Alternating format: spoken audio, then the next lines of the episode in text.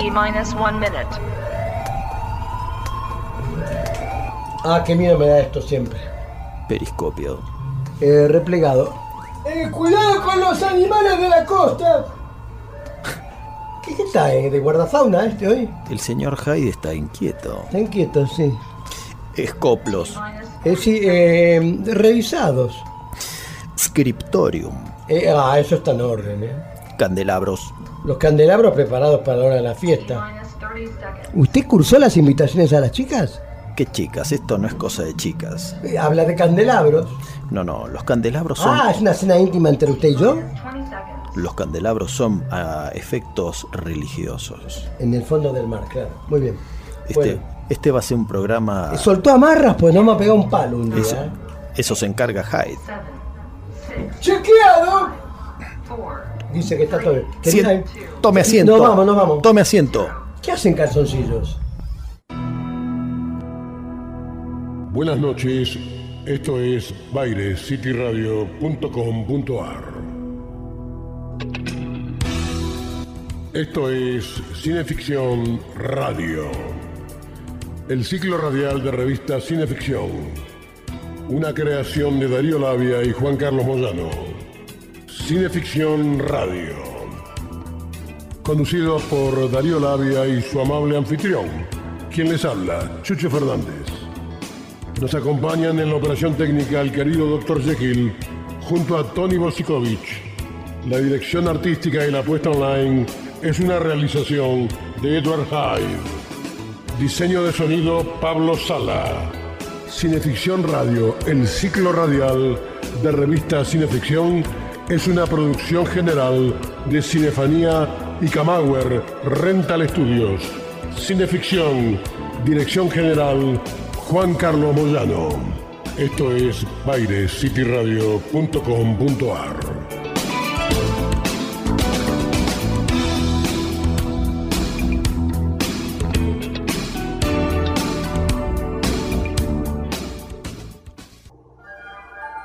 Bueno, lo que tendremos que hacer entonces ahora la nueva, la nueva radio, en Baires eh, HD, que tan cariñosa y generosamente nos brinda la posibilidad Ian Muñoz de salir con el programa, con Cineficción Radio.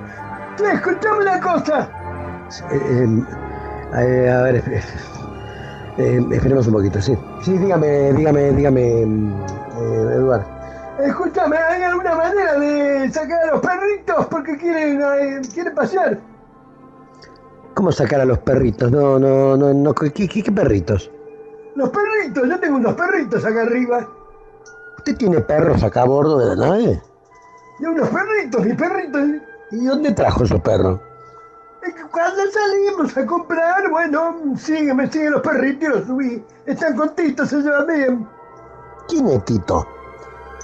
Tito, la foca que nos llevamos por delante hace como dos meses. Que quedó a bordo, no. A vos te tiene un poquito de bronca, pero se la banca, ¿eh? mire, eh, usted no convierta esto en un zoológico, ¿eh? No, acá no se puede tener animales. Bueno, pero hay que tener un poquito de compañía. Vamos, es un amargo.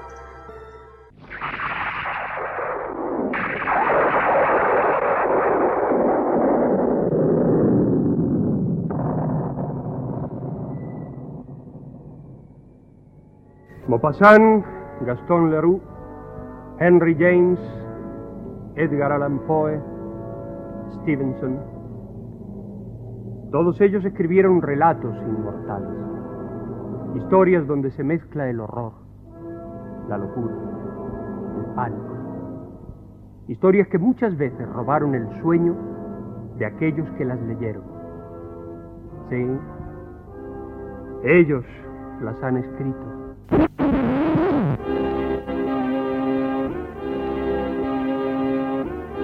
Vaya por Dios, no, si, así no hay manera de asustar a nadie. Así no hay, no hay manera, perdón. Pues sí, estos señores tan importantes escribieron, escribieron algunas de las historias que vamos a presentarles. Lo malo es que somos nosotros los encargados de, de adaptarlas y, y presentarlas en la pequeña pantalla. Y, y claro, pues ustedes, ustedes ya conocen nuestros medios.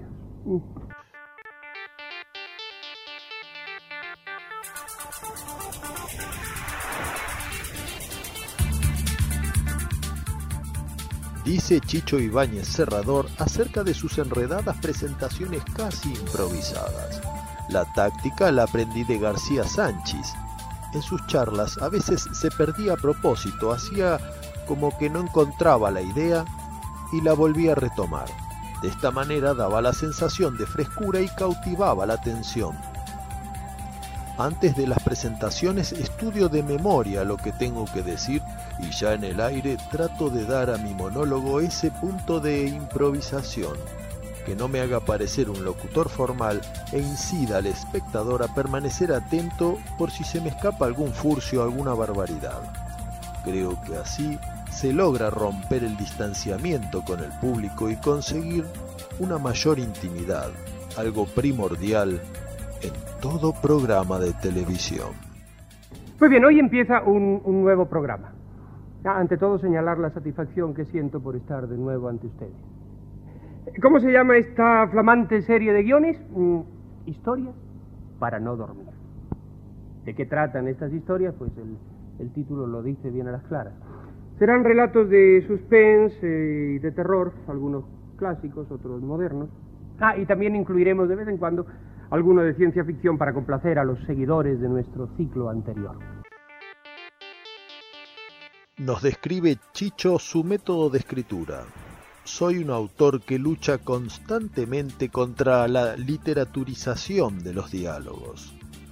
Uso mucho puntos suspensivos porque cuando las personas hablan no lo hacen de corrido.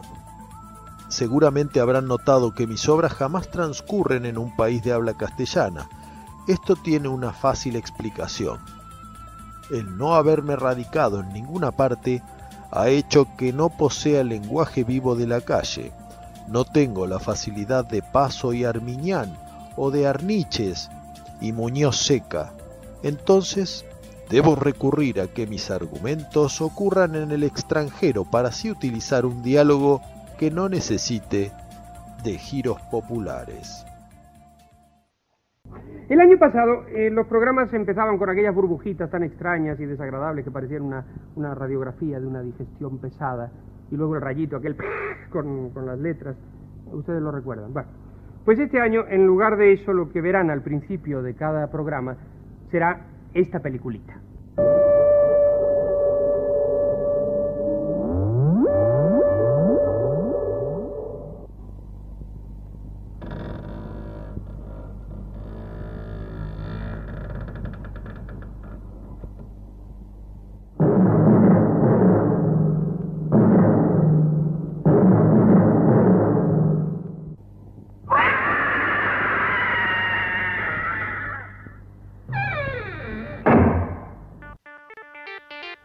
Sería la introducción de un nuevo programa que a pesar de ser para la pantalla televisiva, Chicho Ibáñez Serrador entregó como obra cinematográfica rodada e iluminada en formato fílmico. Esta serie, a lo largo de varias temporadas y premios internacionales, le llevará a debutar como realizador para la gran pantalla con un opus hoy memorable, La Residencia.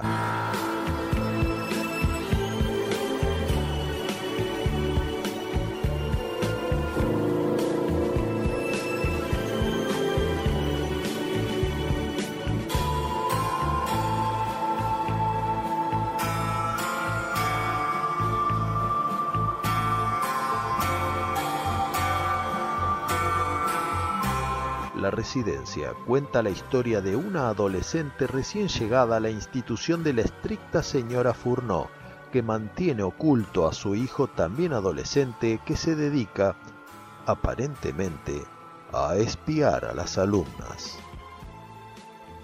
Me gustaría saber por qué has estado siguiendo y espiando a la chica nueva todo el día. Respóndeme. No es cierto. Te he visto. ¿Quieres decirme por qué tienes que estar siempre espiando y siguiendo a las internas? Sé que has dejado de ser un niño, Luis, pero aún no tienes edad para pensar en mujeres. Escúchame. Te prohíbo que vuelvas a hacerlo. ¿Me oyes? No puedo permitir que ninguna alumna venga a quejarse de mi propio hijo. Los padres podrían reclamarme y con razón, ¿comprendes? Sí, mamá. Entonces, ¿por qué sigues haciéndolo? Ya estoy harta de decírtelo una y otra vez, Luis. Pero mamá, si salgo de mi cuarto alguna ¿No vez... te has dado cuenta de que ninguna de estas chicas es buena? Cuando me las traen ya están marcadas. Sí. La que no ha robado ha sido prostituta. Créeme, Luis. Me las traen para corregirlas. Imposible. La residencia se basa en un relato corto de Juan Tebar, narrado en primera persona por el enfermizo hijo de la directora. El relato va directo al grano, pero en la gran pantalla el realizador va dosificando el edípico vínculo entre madre e hijo. Un día, hijo, un día encontrarás una mujer. Te casarás y tendrás tu propio hogar. Pero ninguna de estas es digna de ti. Lo que tú necesitas es una mujer como yo, que te cuide, te quiera y te proteja. La encontraremos. Estoy seguro. La encontraremos. La encontraremos.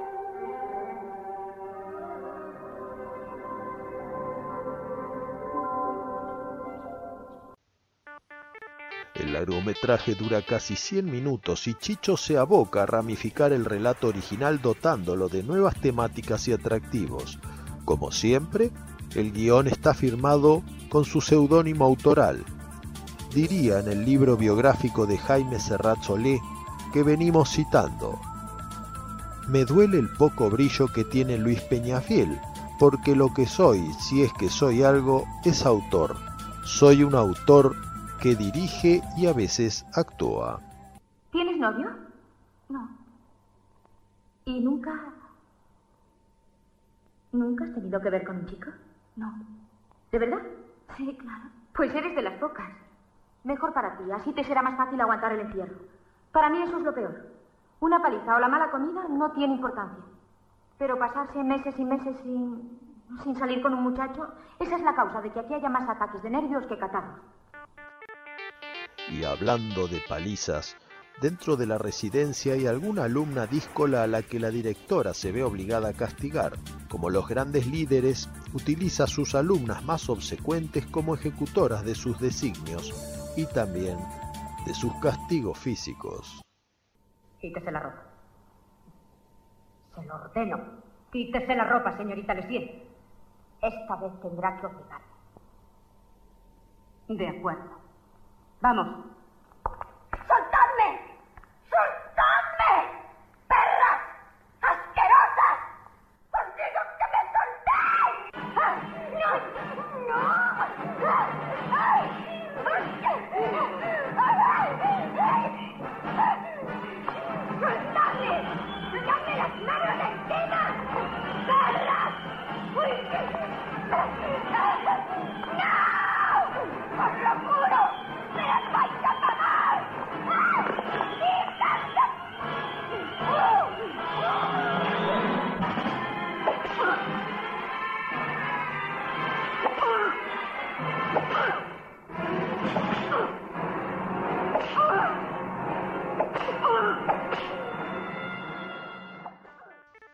Postre, diría Chicho de la Residencia, conozco a la perfección los fallos de mi primera película y admito que es muy comercial. Pero hay que tener en cuenta que yo me jugaba en el cine el prestigio logrado en televisión española y no podía arriesgarme al fracaso. Por eso, cuando conocí el argumento de Juan Tebar, que fue semilla de la residencia, me pareció una historia interesante, apta para ser tratada con suspense y con un preciosismo que le diera la calidad que el público sabe agradecer. A mí me gusta la residencia y conste que no recibí ventajas por parte de la censura. Fue necesario discutir muchas secuencias.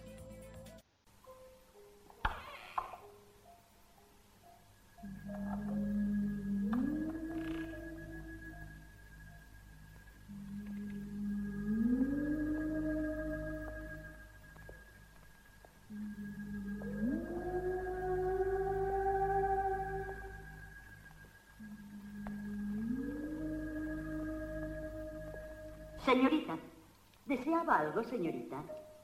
No, nada. Gracias. ¿Ha terminado ya? Sí. ¿Qué relación hay entre la misteriosa acechanza del chico por los pasadizos de la residencia y la supuesta fuga de tres alumnas? ¿O es que no se han fugado y han sufrido algún sino trágico?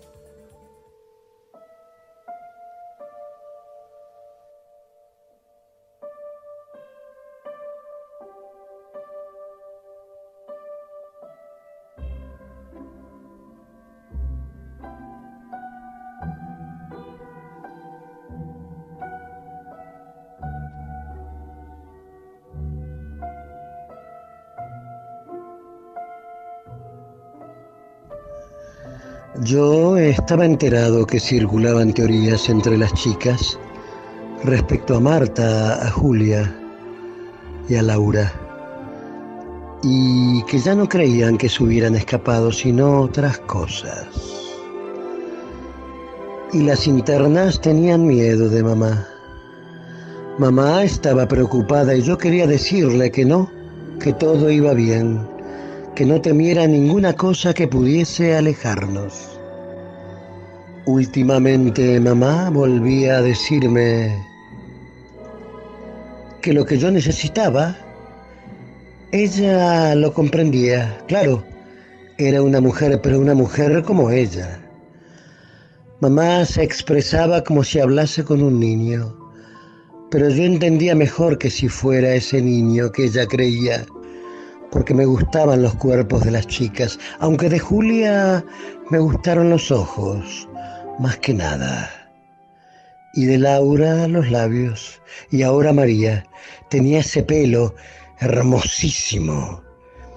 Estábamos de acuerdo en el fondo. Los dos sabíamos lo que me convenía.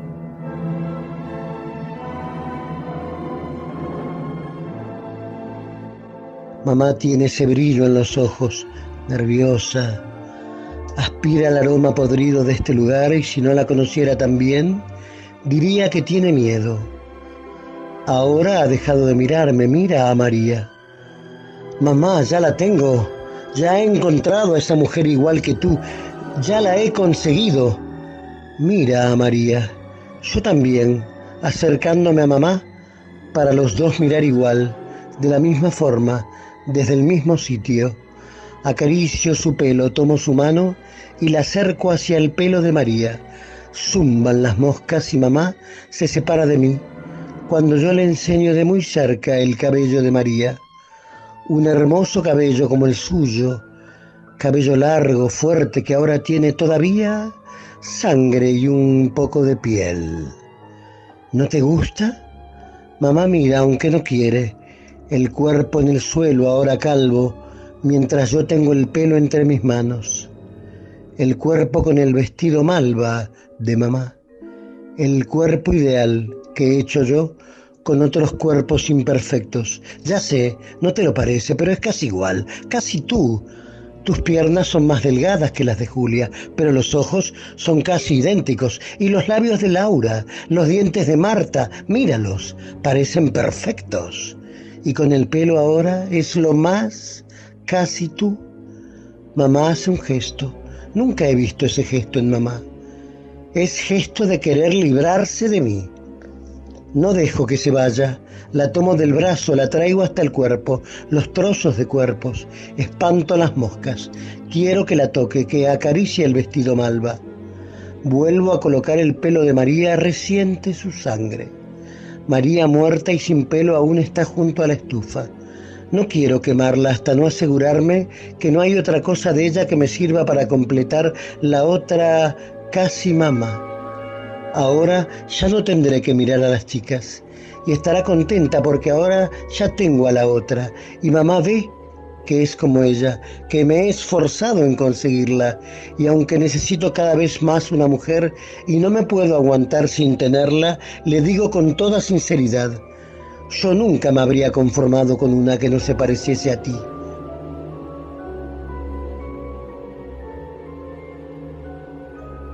Mamá tiene abierta la boca, pero no dice nada.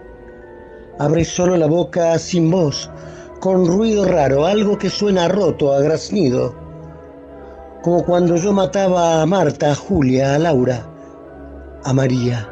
Mamá retrocede otra vez y no parece conocer ese vestido suyo malva con el que la otra parece tan ella, aunque a lo mejor lo considera un vestido antiguo y preferiría vestirla de otra manera, más seria o más a la moda. Yo no tengo la culpa si no he acertado en lo del vestido. Esas no son cosas de muchachos. Pero estas sí son cosas que trataremos en esta noche que dedicamos a la obra de Chicho Ibáñez Serrador. Somos Chucho Fernández y Darío Labia y durante la siguiente hora y pico les daremos una nueva cineficción radio para no dormir.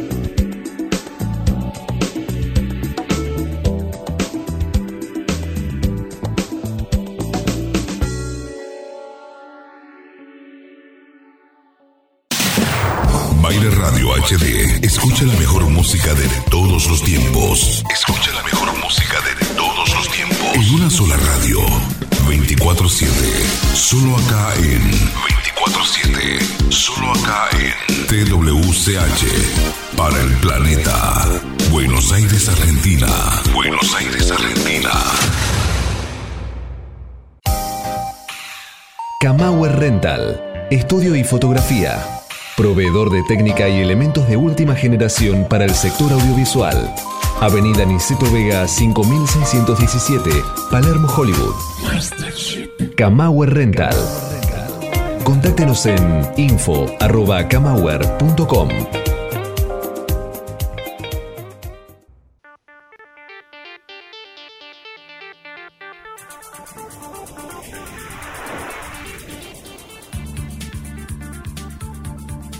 Escuchando Cineficción Radio Acto Segundo por Baire City Radio y Baires Radio HD. En nuestro primer programa de la segunda temporada y ahora ya mismo le doy la palabra a Chucho Fernández que tiene sus habituales recomendaciones. Bueno, buenas noches. Esto es Cineficción Radio. ¿Cómo le va, Eduardo? ¿Qué cuenta? No, no sé dónde estamos. ¿Qué es esto? ¿La música de llanero solitario? ¿Qué es esto? En la radio, Eduardo. ¿Cómo la música? ¿De qué dice? El llanero solitario, esto, viejo. Vámonos, te, te confundiste. Esta es una radio evangelista. No, quédese tranquilo. Estamos, estamos bien ubicados. Estamos eh, acá en Baires City Radio y en Baires Radio HD, como corresponde, como siempre. ¿No te das cuenta, bombado, que hay música de misa acá? No es, no es acá donde tenemos que estar. Me parece que el que está bombado es el señor Hyde. Lo que estamos escuchando es Tony Bosikovich en su tema Paraíso Perdido. A ver, escuchemos esta coda. Bueno, eh, déjelo, déjelo, déjelo, déjelo ir, déjelo ir, eh, operador. Déjelo ir. ¿Cómo le va? ¿Cómo le va? ¿Cómo le va, querido? Doctor Jekyll, ahí al frente de los comandos. Junto al amigo Tony Bosikovich y al gran amigo Jan Muñoz. Con Claudita Graciano ahí, entretejiendo todo. ¿Qué tal? ¿Cómo anda, Eduardo? No sé a quién le está hablando, ¿eh? Esto es una radio evangélica. No es una radio evangélica, sea loco. Bueno, vamos a saludar, vamos a saludar a los queridos amigos de siempre que nos apoyan, que escuchan este programa desde luego, porque son nuestros eh, avisadores. El querido Eduardo Camauer, Camauer Rental Studios, ¿eh? a Camauer arroba Infocamauer, creo que es así. Lo contactan allí a la querida Andrea Guerrero que hace los transportes de los equipos de la industria cinematográfica nacional del sector audiovisual. Andrea Guerrero, la puedes ubicar en Facebook, búscala. Vamos a saludar también al querido amigo Richard Wagner, que es Richard Tatú, que está allí en la galería Bond Street, en el subsuelo, en el local 3. Ahí tan pronto entras, allí abajo a la izquierda, lo encontrás a Richard Wagner y a Richard Tatú. Tampoco se olvide de Pablo Sala, música original y diseño de sonido para todo tipo de films. ¡Eh, terminaste! ¡Vamos a la radio! Estamos en la radio, ¿verdad? Ya tonterías. No, no ve ahí que, que- no ve ahí nuestros papeles. Yo no veo nada, veo un montón de cruces acá. Bueno, no sé qué le pasó. Bueno, y como esto es Cineficción Radio, que es el ciclo radial de la revista Cineficción, vamos a saludar a dos queridos y grandes amigos, Santiago Dorrego y Federico Bimeyer, de TN Tecno, que nos hacen tanto el aguante con su programa y nuestra publicación. Gran abrazo para ellos dos y buena temporada en este 2020 tan complejo. Yo quiero saludar también a Alexis Puig, que siempre está pendiente de nuestra querida cineficción y que hace poco estrenó su primer largometraje en confinamiento, Avistajes. Y a nuestro tercer benefactor, Sebastián De Caro, que hace poco empezó su nuevo programa Un Mundo Feliz por Radio Sí, a José y Estanislao Iacona. ¿Tiene usted una idea? Regístrela en Estudio Iacona nuestra legión extranjera, a Eduardo Manola, a José Paparelli, a todos nuestros columnistas en España especialmente, que nos escribimos para saber si siguen con vida y con salud y cómo siguen llevando esto. También acá a nuestros colaboradores, a los ilustradores, a Pablo Canadé, a Elmo Rocco, a Gabriela Rodas, a Diego Puglisi, Miguel Ángel Collado, Diego Fiorucci, Esteban Tolg, que están cada uno en su trinchera, lógicamente con salud. Bueno, camarada, ¿cómo le va, amigo Labia? ¿Cómo la está pasando? ¿Cómo va llevando este periodo tan extraño, tan particular de este año 2020 con la cuarentena? Eh, ¿Cómo la va a llevar? Está de fiesta todo el tiempo. Eh, bueno, no le haga caso, que está, está medio desbocado hoy. Cuente, cuéntenos, Darío, ¿cómo le va? ¿Cómo la va pasando? ¿Cómo va llevando todo esto? Y cuéntenos algo más de las novedades que vamos a tener en esta segunda temporada de Cineficción Radio, ¿eh? que conduce tan magistralmente usted y en donde yo lo acompaño, siempre bajo la dirección del querido amigo Juan Carlos Moyano, allí desde Houston, Texas. Bueno, yo estoy muy pero muy contento, casi excitado, eufórico diría, porque cuando comenzó esta cuarentena pudimos comprobar que la gente, la mayoría de la gente, adoptaba los patrones de conducta que ya hemos visto en películas como Cuando los mundos chocan, El día que paralizaron la Tierra y La Guerra de los Mundos. O sea, usted ya se imagina. Sin embargo, esta predecibilidad en lo que refiere a lo que nos esperaba allá afuera hizo que perdiéramos un poco el miedo a la incertidumbre, ya que, como le decía antes, ya estamos precavidos, gracias al cine fantástico, de lo que iba a pasar allá afuera. Así que eso es un estímulo sin par para que podamos concentrar la energía aquí dentro, en nuestras publicaciones y en esto que hemos dado en llamar Cineficción Radio, que esta noche iniciamos la segunda temporada con un homenaje a Chicho Ibáñez Serrador y con una entrevista nada más y nada menos que Alejandro Ibáñez, hijo de Chicho Ibáñez Serrador y nieto de nuestro siempre fervorosamente homenajeado Narciso Ibáñez Menta. Así que, ¿qué más se puede pedir? ¿Por qué no contás en que andás enredado vos, eh? Que andás siempre enredado en algún libro, en alguna pollera. No, no, yo no ando enredado en ninguna pollera, yo ando eh, enamorado, como corresponde a un hombre de mi edad, de llegar a los 38. ¿A cu- a cuántos? A los 38. No, no, a los 38 mil. A los 38 mil pies de altura, sí, es verdad. Es, es una altura tremenda, ¿no? Para enamorarse. Pero yo me enamoré mucho más bajito, ¿eh? Me enamoré con los pies en la tierra y estoy muy contento y muy agradecido de, con mi compañera, que, bueno, no voy a nombrar, pero la voy a cuidar como una pera, ¿no? Como una pera madura. la cuido así, de esa manera. Y aprendo del maestro Labia que en esto, en, las vidas del amor es un, es un, es un, es un gran profesor. Así que allí vamos. Esto es Cine Ficción Radio, temporada número 2. Arriba, déselo.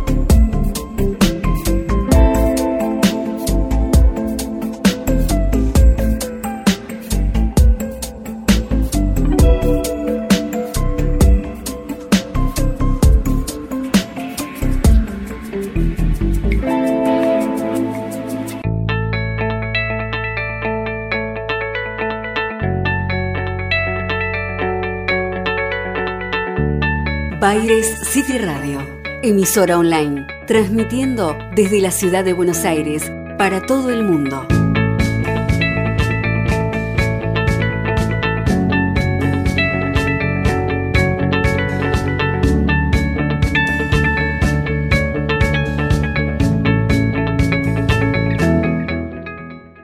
caer mi furia con gran venganza y terrible ira Cineficción. Domingos, entre las 20 y las 22. Soy el Señor cuando deje caer mi venganza sobre vosotros.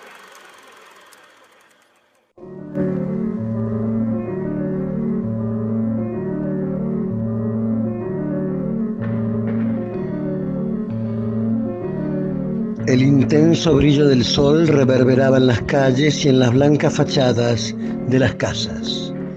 El hombre deambulaba sudando bajo el calor del verano. Debía caminar. El médico le había dicho que cinco o seis kilómetros diarios, por lo menos. Veía de vez en cuando algunas personas apresuradas que huían del calor de la calle, visiones fugaces que desaparecían por cualquier esquina. La goma del bastón y la guarda metálica de su pierna derecha enyesada establecían un ritmo de percusión pleno también de calor y abotargamiento. El sombrero de esterilla le protegía, pero hacía bajar por su frente gotas de sudor que él enjugaba de vez en cuando deteniéndose.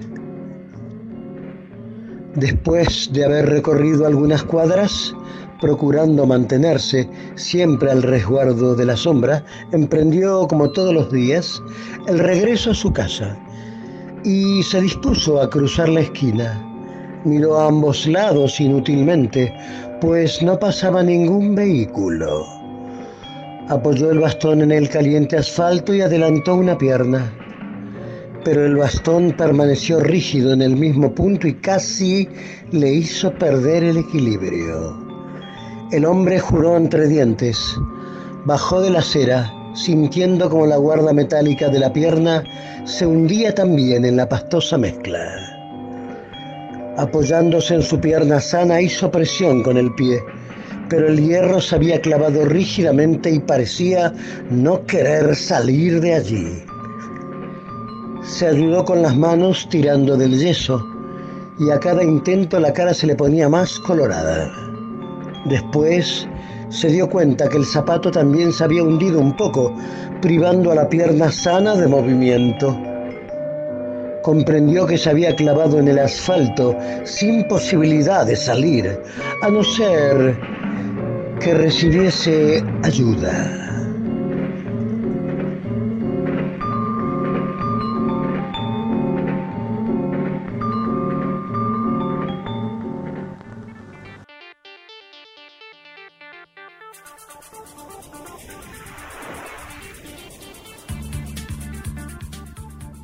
Seguimos en Cineficción Radio, acto tercero por Baires City Radio y Baires Radio HD. Recién Chucho nos leía el comienzo de El asfalto. relato corto de Carlos Buiza en el que se inspiró Chicho Ibáñez Serrador para una de sus más simbólicas historias para no dormir, que al ganar la Ninfa de Oro de Monte Carlo reportaría el primer gran premio internacional para televisión española. ¿Dónde perdió los pies? En el asfalto. ¿Y cómo? No, no, no, no, no, no, no, no los perdí, no, no. Lo que pasa es que con el calor el asfalto se ablandó. Al ir a cruzar me quedé pegado y, y ahora me estoy hundiendo poco a poco. ¡Qué barbaridad! Hombre, a ver si yo puedo ayudarle. Señor. Una, dos, tres. No, es imposible. Imposible, sí, pero... Eh, Está muy pegado y yo sin fuerza. ¿Qué fue lo que movió a Chicho para adaptar este relato en particular? Nos dice el propio Chicho. Se trataba de un relato sobre la solidaridad humana que adapté dándole un tratamiento irreal. Así logré un mayor impacto televisivo y un ahorro en los decorados, que, inspirados en dibujos de Mingote, realizó otro gran muchacho, Fernandito Sáenz, y me parece que conseguimos ese chiste trágico que para mí es el asfalto.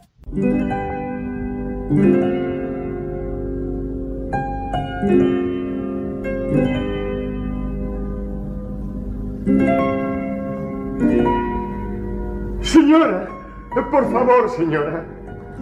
Se- señora, por favor, señora. Señora, por favor, Vaya señora. niña, no señales. ¿No ves que es un enano? Pero tal vez haya algo más. De niño, Chicho sufrió bronconeumonía.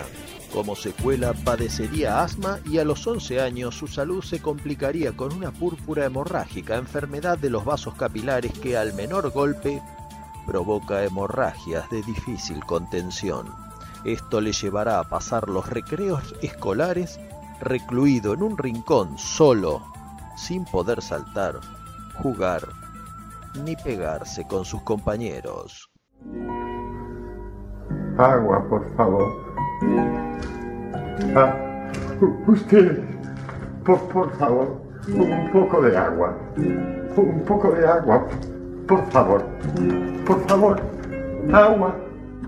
Pide agua. Hay que ver las cosas que inventan estos tullidos para inspirar lástima y pedir limosna. A lo mejor es verdad que tienes sed. ¿Qué va? ¿No ves que va cayendo la tarde y está fresco? Si fuese mediodía. Chicho escribe redacciones llenas de fantasía y sobresalientes, pero como sus docentes creen que han sido hechas por sus padres, lo califican con cero. Dolido, el niño no se defiende y se calla por timidez, una timidez que irá en aumento junto a su introversión, su pasión por la lectura y por todas las artes. Sáquenme, por favor. Sáquenme. Sáquenme. Por favor, sáquenme de aquí. Sáquenme. Sáquenme, por favor. Sáquenme, por favor. Por favor, sáquenme de aquí. No te metas, no mires. Debe ser alguna protesta política en Oriente. Se queman. Puede que aquí se entierren. Por favor, sáquenme. Tras el divorcio de sus padres Narciso Ibáñez Menta y Pepita Serrador, Chicho queda con su madre. No sería una época muy feliz mientras los ingresos disminuían, la dolencia del chico fomentaba su temperamento naturalmente solitario. Una soledad que lo hará rehuir de todo deporte y hasta de exponerse mucho justamente a la luz del sol.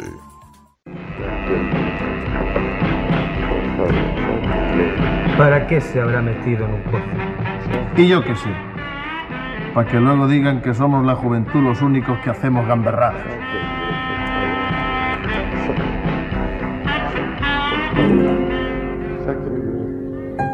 Sáquenme, por favor. Sáquenme. Sáquenme, por favor, sáquenme. Sáquenme. ¿Habrá sido este chiste trágico con que Chicho nos hizo reír de nuestro propio sistema, de nuestro propio egoísmo? Quizá una manera de desquitarse de aquella timidez que lo aquejó durante su infancia y adolescencia. Por favor. Por favor, no me deje. Comprenda. He de ir a descansar.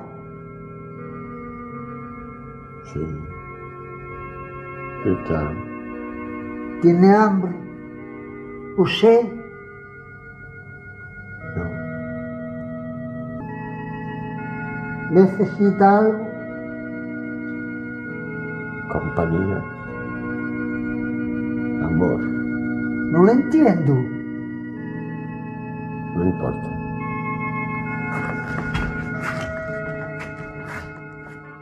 Es esa grotesca esquina de cartón en la cual la solidaridad ha sido sustituida por la indiferencia una alegoría de nuestra real realidad? Pero atención a quienes rápidamente se identifiquen como la víctima del asfalto porque el tímido, el apocado, el introvertido también ejercen una forma de egoísmo que es la del encierro interior. Por eso, cuando antes de hundirse del todo Narciso ruega por un poco de compañía y amor, el único que había intentado ayudarle no lo entiende. Así que antes de vernos tapados por el asfalto, cuestionémonos si no es que ya hemos empezado a embrearnos para pensar.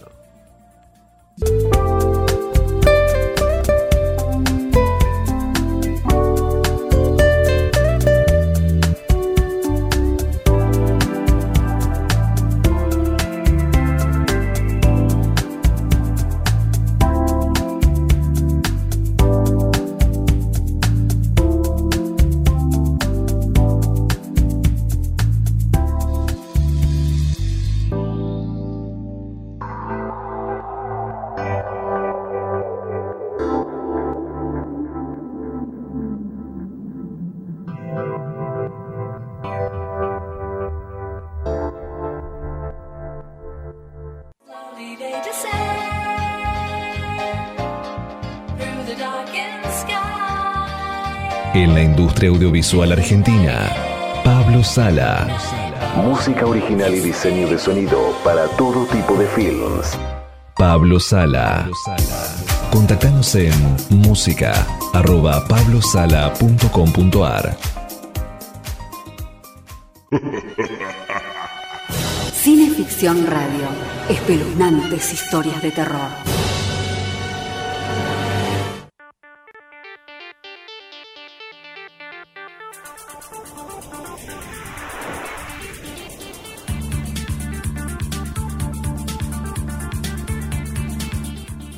Esto es Cineficción Radio Acto Cuarto por Baire City Radio y Baire Radio HD. En nuestra niñez, las obras televisivas de Narciso Ibáñez Menta nos dieron pesadillas. En nuestra juventud nos topamos con el hallazgo de la obra cinematográfica de Chicho Ibáñez Serrador. Y cuando el mundo se globalizó al conocer historias para no dormir y las películas clásicas de Ibáñez Menta, reconocimos a dos creadores de universos fantásticos. Pero esta obra no tiene fin, no es mensurable, ya que, por ejemplo, hace dos años nos asombramos, junto a los asistentes al Festival Buenos Aires Rojo Sangre, con la proyección en sala cinematográfica del episodio perdido de Mañana puede ser verdad. Por eso, es para nosotros un honor poder dar las buenas noches y dialogar con Alejandro Ibáñez Nauta. Y nuestra primera pregunta tiene que ver con la estirpe a la que perteneces. Los historiadores del cine fantástico revelan que Lon Chaney nunca quiso que su hijo siguiera la carrera artística debido a las dificultades y penurias que había afrontado hasta terminar de convertirse en una superestrella. No ocurrió nada parecido con Narciso Ibáñez Menta y Chicho Ibáñez Serrador, ya que el padre alentó al hijo a la actuación y a la dramaturgia. Pero, ¿cómo vio Chicho tu vocación artística como realizador? Pues em, no es que él haya visto mi vocación artística, yo me sentaba desde pequeñito al lado de él en, los controles de realización, me iba a los platós a hacer ver los ensayos, a, las reuniones de guion, o sea que desde pequeño él me implantó eh, estar en este medio, ¿no? Y poco a poco yo fui aprendiendo un poco de todo lo que él, de todo lo que él sabía. Y más adelante, cuando empecé a realizar y dirigir los programas, yo me dediqué a hacer programas factual o de documentales de gastronomía, viajes, turismo. Y ahí es algo que él no, no llegó a hacer. Entonces evité esas comparaciones, ¿no? que a veces pueden ser malas o buenas y sobre todo siendo el hijo de quien soy. Ciertamente, porque las comparaciones siempre son odiosas. Y siguiendo con el ejemplo anterior, lo mismo le pasó a Lon Chaney Jr. Ahora, ¿qué consejos te dio tu padre sobre la realización cinematográfica? Y un gran consejo, o no es un consejo que él me haya dicho verbalmente, es un consejo del que yo he visto. Él siempre ha trabajado con los mejores y a los que él siempre ha escuchado. Y con todos los equipos que ha trabajado, al final se transformaba en una familia. Una familia para lo bueno y para lo malo pero esa piña y, esa unión que siempre he visto a mi padre con todos sus colaboradores, es, yo creo que era, la magia que él hacía. El, dar esa ilusión, esas ganas por, hacer lo que hacen. Y, y, yo creo que es ese consejo que no me ha dado verbalmente, pero es el consejo que me ha dado con, durante todos esos años que lo he visto trabajar. Para nuestro público, el recuerdo de Chicho Ibáñez Serrador está emparentado con la televisión, con los programas terroríficos que escribía para que protagonizara tu abuelo. Pero para la historia grande del cine, legó dos largometrajes que hoy en día son fundamentales para comprender el fantaterror español, La Residencia y ¿Quién puede matar a un niño? que significan para ti como hijo de Chicho Ibáñez Serrador y también como realizador de cine. Las dos películas de mi padre, La Residencia y Quién puede matar a un niño, para mí, cuando se habla de ellas es hablar de una pequeña parte de la historia del cine de género en nuestro país. Son películas que han marcado a muchísimos directores y eso lo podemos ver reflejado en algunas de las películas como Los Otros de Alejandro Menábar o en El Orfanato de Juan Antonio Bayona. la, la Residencia para mí es una de las películas más bellamente filmadas del cine español y quién puede matar a un niño, un terror en plena luz del día en los años 70, una locura. Es decir, voy a hacer esto, lo hizo y le salió bien. A mí la pregunta que me queda y que nunca tendré respuesta es qué hubiese pasado si mi padre hubiese seguido haciendo cine de género. ¿Hasta dónde podría haber llegado? Vaya, que es lo mismo que nos preguntamos unos cuantos también por estas latitudes. Pasemos al presente. ¿Cómo nació la idea de Urubú? La película Urubú nace de que en los dos últimos años yo ya veía a mi padre bastante enfermito y, quería hacer algo para homenajear su cine y para sentarme a su lado y disfrutar de ver la, de ver la película. Entonces escribí un cortometraje, pero como yo ya grabé mucho en el Amazonas, con mi productor hablando, digo, oye, nos va a costar lo mismo hacer el cortometraje que hacer un largometraje. Entonces, bueno, nos tiramos a la piscina y fuimos a por ello. Así que transformamos el corto en el largo que, hoy existe como, como Urugu. Y no teníamos ninguna otra pretensión más que sentarnos al lado de mi padre y poder disfrutar de la película. Lamentablemente no llegamos a tiempo ya que mi padre falleció poco después de estar ya el primer chorizo terminado en edición. Así es, y es justo decir que hace poco se cumplió un año de su fallecimiento. ¿Cómo pasaste de la planificación en tu estudio a verte ya en pleno rodaje en medio de la selva amazónica? Ya como dije, yo me he dedicado los últimos años a, hacer documentales, entonces eh, mi plató en los últimos cuatro o cinco años ha sido, han sido las selvas, sobre todo las de, Brasil. Así que bueno, eh, rodar la película en, en la selva fue muy complicado, pero fue como estar en casa prácticamente.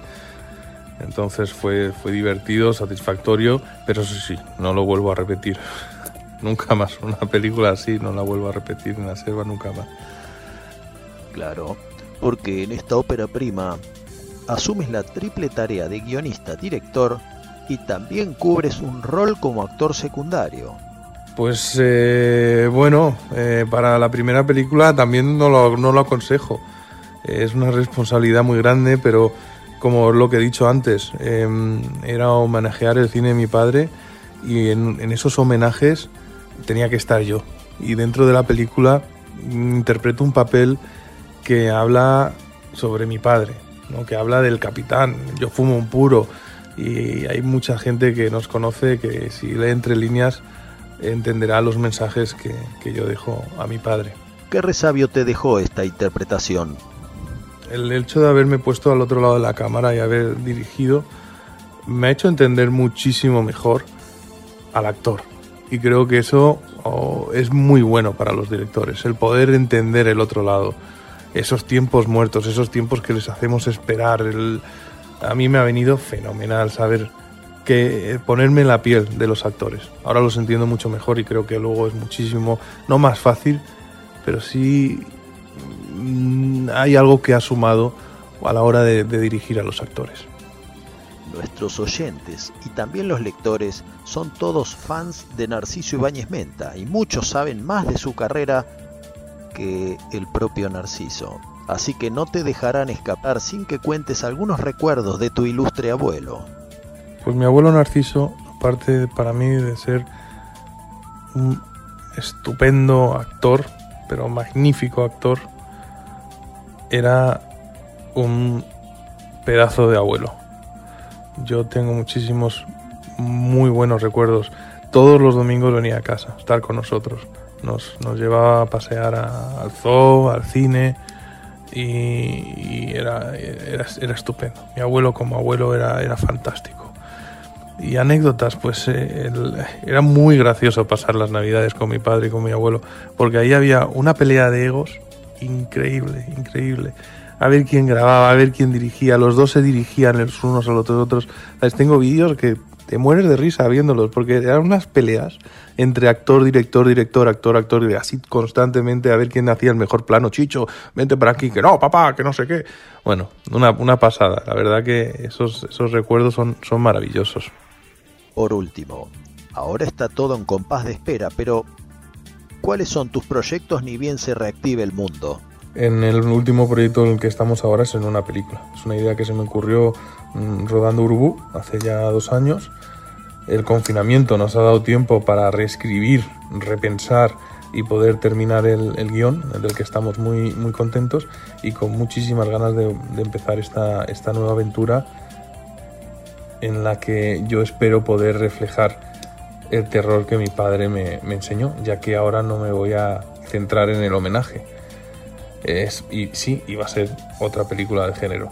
Así que muy, muy contentos con este proyecto y esperemos que pronto empecemos ya a hacer la preproducción.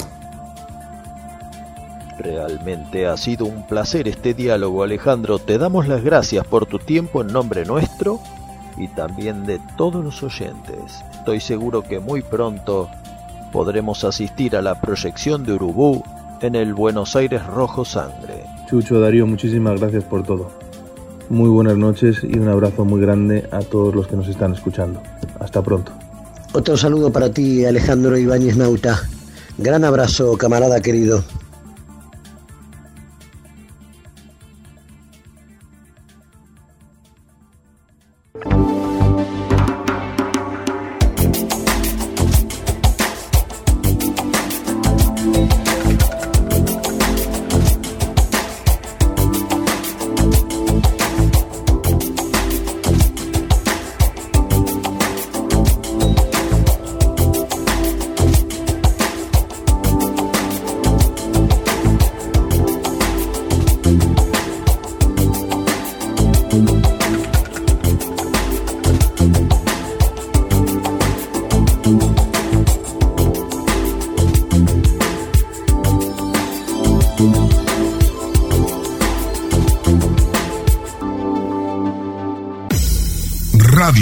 Radio HD. De Buenos Aires al país.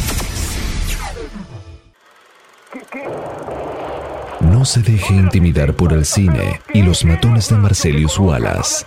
Cineficción, para estar bien informado y esquivar todas las balas. Para adquirir cineficción, consulte en cinefanía.com.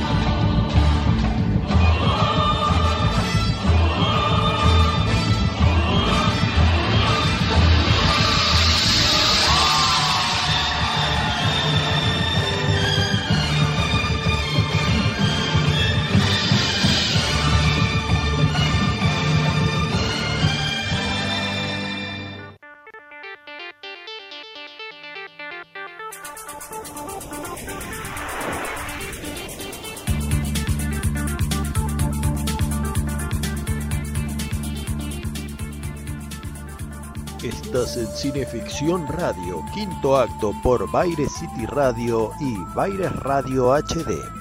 Al comienzo era la obertura de la banda sonora de Pampa Salvaje, el western de Hugo Fregonese, con Robert Taylor, realizado en España. Su compositor, Waldo de los Ríos, predilecto de Chicho Ibáñez Serrador, que recurrió a su paleta sonora para Mañana puede ser verdad e historias para no dormir, así como también para sus dos largometrajes, La Residencia y ¿Quién puede matar a un niño? Pero ahora vamos a una sorpresa, porque gracias al archivo RTA, a cuyo responsable Felipe Fopiano agradecemos públicamente por exhumarlo de Radio Nacional de Argentina, tendremos el lujo de contar con la palabra viva de este gran compositor del que hoy en día no se habla ni menciona como se merece. Por eso es para nosotros un lujo poder saludar a la distancia desde Argentina y desde el siglo XXI a Waldo de los Ríos. ¿Cómo está, maestro? Muy bien, muy contento y sobre todo este, un poco emocionado ante la perspectiva de que estas palabras sean oídas allí por el público de mi país. ¿no? ¿Cree que la juventud llegue a volcarse masivamente a la música clásica? Bien, yo creo que esto puede ocurrir el día que desaparezcan de los conciertos ese gran boato y ese falso estiramiento que constituye una auténtica barrera entre el público joven y el público no tan joven que se siente un poco asustado ante un evento musical. Eh, esto no quiere decir que la música haya que hacerla como la hago yo, que ya sabes cuánto de falta de respeto tiene todo lo que yo hago. Pero hoy quisiera aprovechar esta oportunidad para explicarle al público algo que quizá ignora, y es que sepan comprender cuánto de humor tiene lo que yo estoy haciendo. En el fondo no es más que una humorada. Y podría decirte que hay países donde actualmente se realizan conciertos eh, al aire libre y la orquesta no tiene absolutamente ningún problema en interpretar una obra de los Beatles o la última partitura de la película de moda y luego una sinfonía de Mozart o Beethoven. Eh, en fin, yo creo que el día que algo de todo esto empiece a ocurrir en el mundo es posible que la juventud se acerque sin temor a los conciertos y los veamos sentados en un parque, no sé, tomando un helado seguramente y escuchando tranquilamente una sinfonía de Beethoven. ¿Qué significó su actuación en el Luna Park de Buenos Aires hace algún tiempo atrás? Bueno, yo soy un, tipo eminentemente nostálgico, yo vivo mucho de la nostalgia. Eh, parece que en este momento la nostalgia está de moda en el mundo, ¿no? Incluso hay, hay este, movimientos que, que, están a favor de la nostalgia, pero yo soy eh, incluso excesivamente nostálgico. Por ejemplo, el abrir un libro y, oler un olor a papel viejo ya me viene una especie de mareo y me, sumo así en, el recuerdo y me acuerdo de mis guardapolvos y del barrio donde yo vivía, allí en Buenos Aires. y entonces siento una auténtica sensación casi casi física y, un placer morboso en sufrir ante la nostalgia. De modo que cuando yo voy a Buenos Aires, me paso el día como una rata revisando cajones en mi casa, este, de, fotos viejas y de partituras olvidadas y de lápices usados y, cosas que las tengo en la mano y entonces me transportan a otros. No sé por qué realmente, ¿no? Porque no, no voy a caer en la estupidez de decir que todo tiempo pasado fue mejor, al contrario, no me recuerdan alegrías precisamente, pero sí me gusta mucho recordar. Entonces, eh, cuando me presenté el año pasado en Buenos Aires, el hecho de enfrentarme con ese público, ya al llegar a Buenos Aires me, supone una experiencia diferente para mí porque huele diferente Buenos Aires. Soy muy sensitivo yo y entonces eh, las ciudades las oigo y las huelo, no solamente las veo. Al bajar uno del, bueno, aquella vez había venido en barco, ya al bajar en Río de Janeiro eh, huele diferente, huele de verdad diferente. Y no sé si es la mezcla de la vegetación con la gasolina, o bueno, la nafta, como dicen allí. Eh, el asunto es que todo, y bueno, Buenos Aires, pues con la pizza, los restaurantes, la, nafta y todo eso, es un olor peculiar, totalmente diferente ¿no? al, aquí, al europeo. Entonces, eh, con esto le quiero decir que, yo, pues, aquel concierto es una, era, era la reunión de todos estos sentidos. Yo estaba viendo, oliendo y escuchando Buenos Aires. De modo que eh, me quedaba muy poca ración de atención que prestar a la música, porque estaba muy distraído con la presencia de aquellas 15.000 eh, personas o algo así que había en el, en el concierto. ¿Qué es lo que le ha dado mayor satisfacción profesional y artística? Artística, podría decir, mm, quizá la música de la película Pampa Salvaje, em, quizá un ballet que yo escribí para un espectáculo que se hizo aquí en Madrid que se llamaba, eh, bueno, era Carmen la de Hansen, o sea, todo era la, el mito de Carmen este, expresado a través de música de tango. ¿Y se acuerda de la obra propia de Waldo de los Ríos? Claro, claro, sí, yo no me olvido nunca de Waldo de los Ríos y, yo hace muchos años que estoy viviendo una especie de crisis eh, de creación porque yo, pues, eh, por ejemplo, Ariel Ramírez me decía allí en aquella visita que hice a Buenos Aires, dice, ¿por qué no seguís componiendo más zambas, este, como aquella La tristeza y el mar, la tuya, que habías hecho en el año cincuenta y tantos? Entonces eh, yo le dije que ya estaba hecha esa samba y que o yo cambiaba de estilo o no iba a componer 20 zambas más igual La tristeza y el mar. Eh, porque creo que fue una etapa, la de Waldo de los Ríos, de los años 55 al 60 entonces yo no quiero volver a esa etapa. Por eso en el disco que hice con mi madre, eh, trato de aclararlo. Yo estaba copiando a Waldo de los Ríos de Waldo Enalfi, al de Naranjita y el de Pasionaria. Traté de hacer esos arreglos.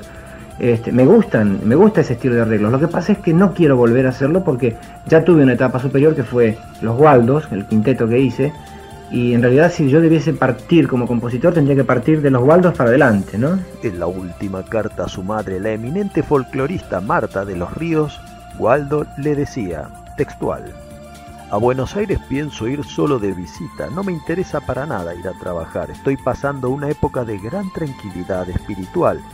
No me angustia el trabajo, ni quiero forzarme a hacer nada que no me guste. La cuestión económica, como verá, ya me permite pensar que tengo mi vejez asegurada. Ya no hay nada que me preocupe, solo la paz del espíritu.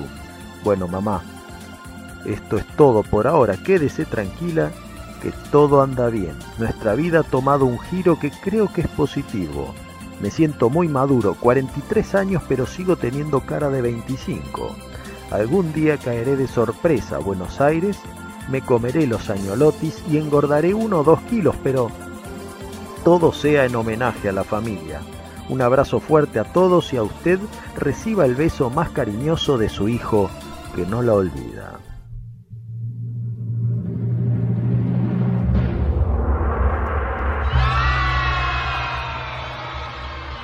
Waldo estaba casado con la joven periodista y escritora Isabel Pizano.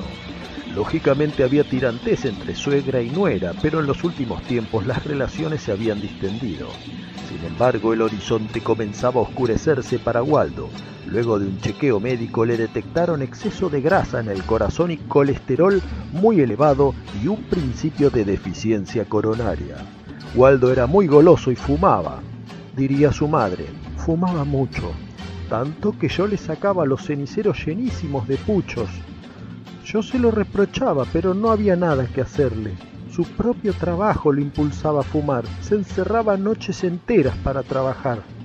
A partir de ese momento comenzó una dieta que le permitió adelgazar más de 30 kilos. En marzo de 1977, Isabel Pisano marchó a Roma para hacer una producción fotográfica para la revista Playboy y también para preparar un programa piloto para televisión española. Waldo la había acompañado los primeros días, pero luego se volvió solo a Madrid. Estaba preparando un concierto para dar en Berlín que significaría un gran acontecimiento internacional. Además, se había abocado a los arreglos de todas las orquestaciones del Festival Eurovisión e incluso a componer la música de la canción que iba a presentar a España. Así como en su carta no daba signos de alarma, su esposa tampoco pareció percibir la gran depresión que sin duda lo aquejaba. Una noche, tres amigos de Waldo fueron a su casa y lo encontraron profundamente aletargado, teniendo que reanimarlo con fuertes dosis de café. Había ingerido barbitúricos probablemente como intento de suicidio y como secuela le quedó la lengua medio trabada. Los amigos llamaron a Isabel a Roma para avisarle del incidente, pero nadie le avisó a su madre. Pasaron algunos días más.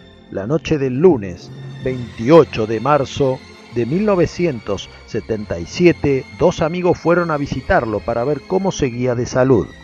Como nadie respondía a la puerta, ingresaron en el hogar y encontraron a Waldo tendido en la cama, con una escopeta de su propiedad en una mano y la parte derecha del cráneo destrozado por dos disparos.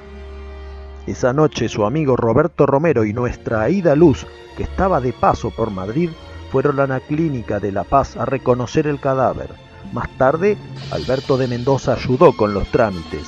La esposa, al ser avisada en Roma, ni bien llegar a Madrid, presa de una crisis de nervios, debió ser internada. Desde un primer momento, Chicho Ibáñez Serrador estuvo junto al cuerpo de su amigo. Su desesperación no tenía límite. El misterio de las causas que llevaron a Waldo de los Ríos a poner fin a su vida a los 43 años se lo llevó a la tumba, pero a cambio nos dejó infinidad de partituras como legado.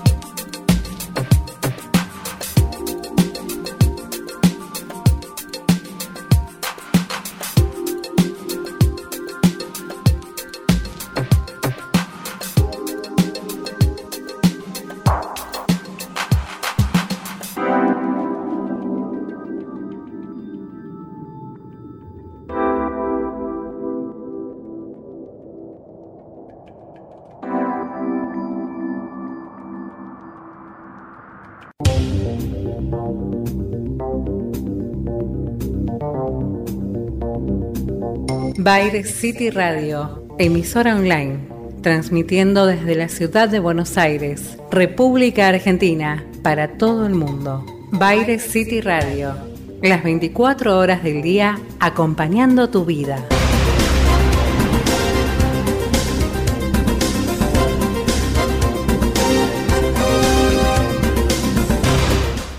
caer mi furia con gran venganza y terrible ira. Cineficción. Los que intenten envenenar y destruir a mis hermanos. Domingos, entre las 20 y las 22.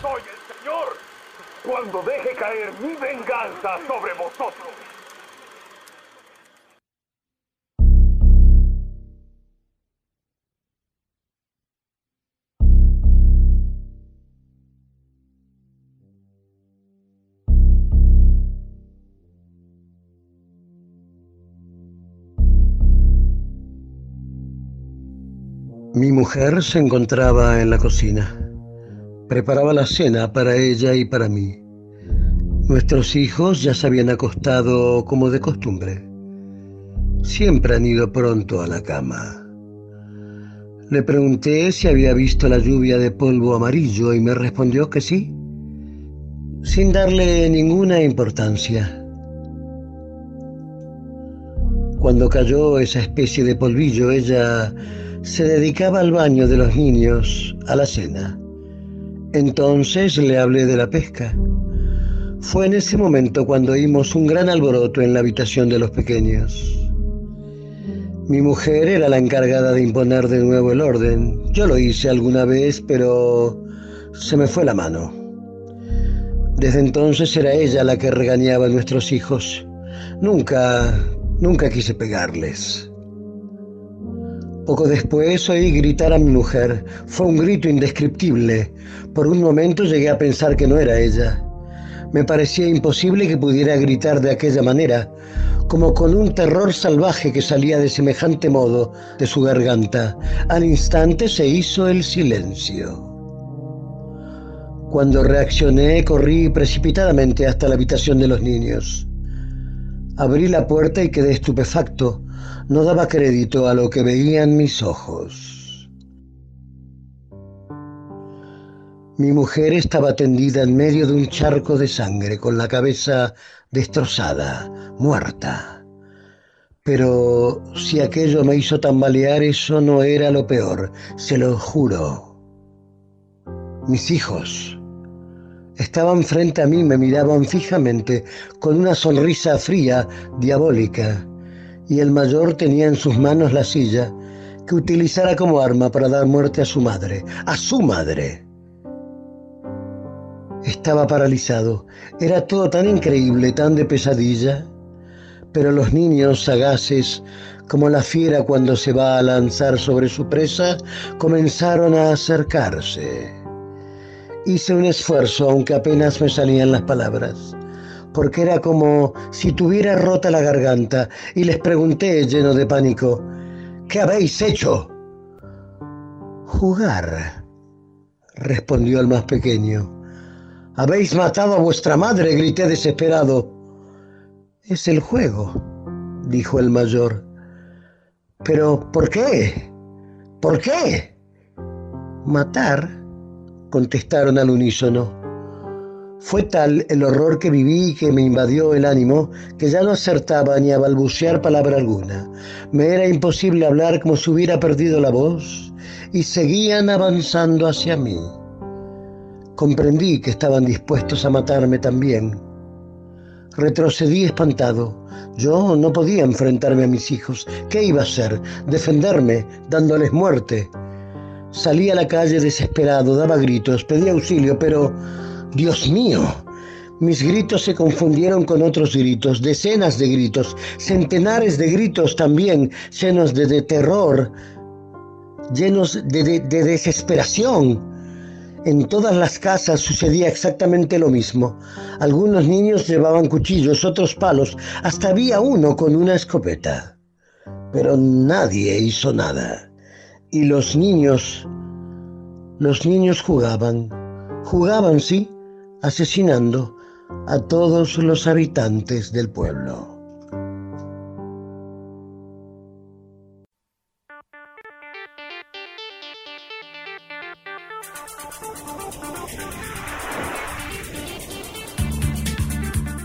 Suena Cineficción Radio, último acto por Baire City Radio y Baires Radio HD.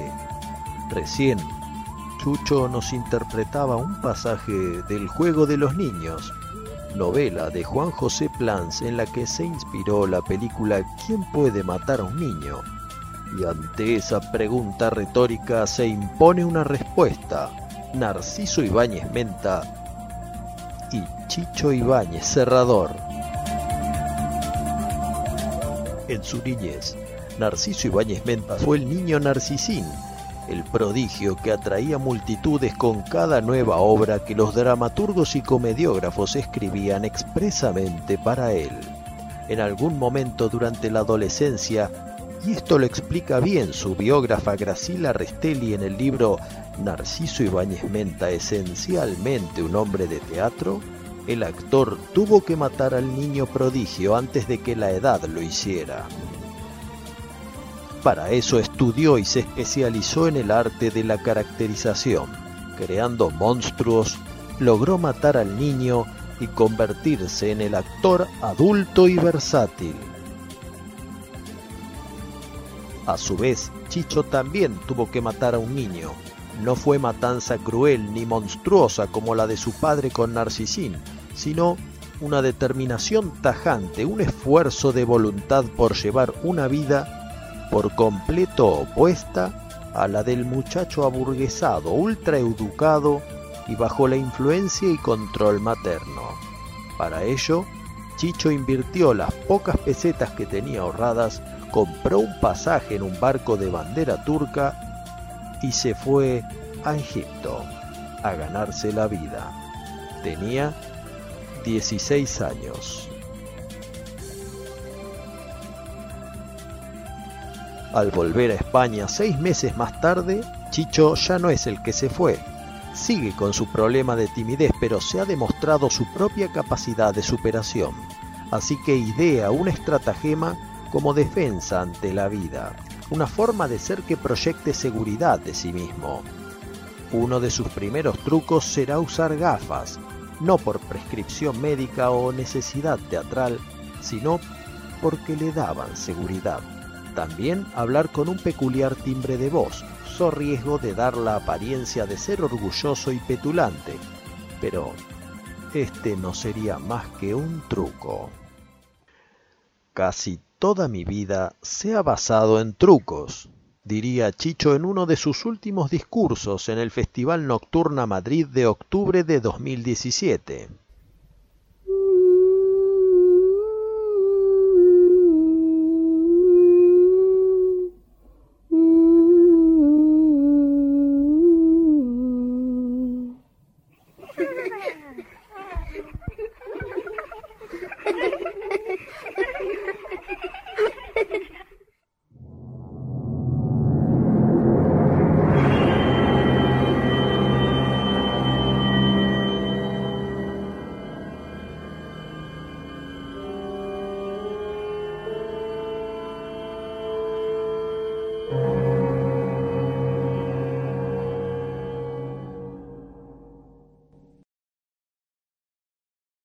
Oíd. Esto es precioso. Me refería al silencio. Si lo pensamos, ahora que estamos juntos, tanta gente a la que le gusta el estremecimiento del terror, el silencio tiene una voz. El silencio es el prólogo del alarido. No valen gritos sin que antes no haya habido un silencio. Esta noche, cuando estéis en vuestra cama, en vuestro sofá o donde coño dormís, pensad en el silencio y veréis que en silencio, poco a poco, se empieza a jugar, a diseñar los miedos, el miedo que es prólogo de cualquier terror. Si esta noche poco antes que os durmáis, prestáis atención a lo que os rodea y deseáis sentir ese silencio, con él os llegará el miedo.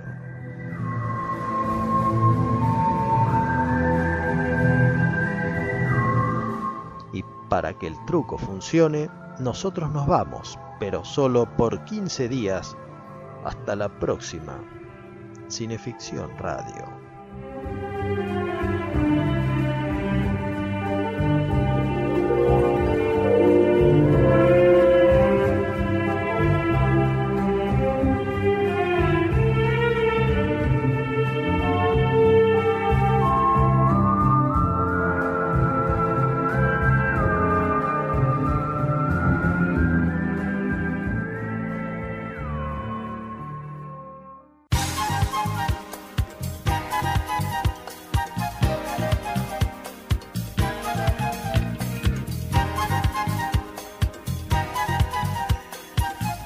Damas y caballeros, hemos llegado al final de nuestro primer programa en esta segunda temporada de Cineficción Radio. Cineficción Radio es el ciclo radial de la revista Cineficción.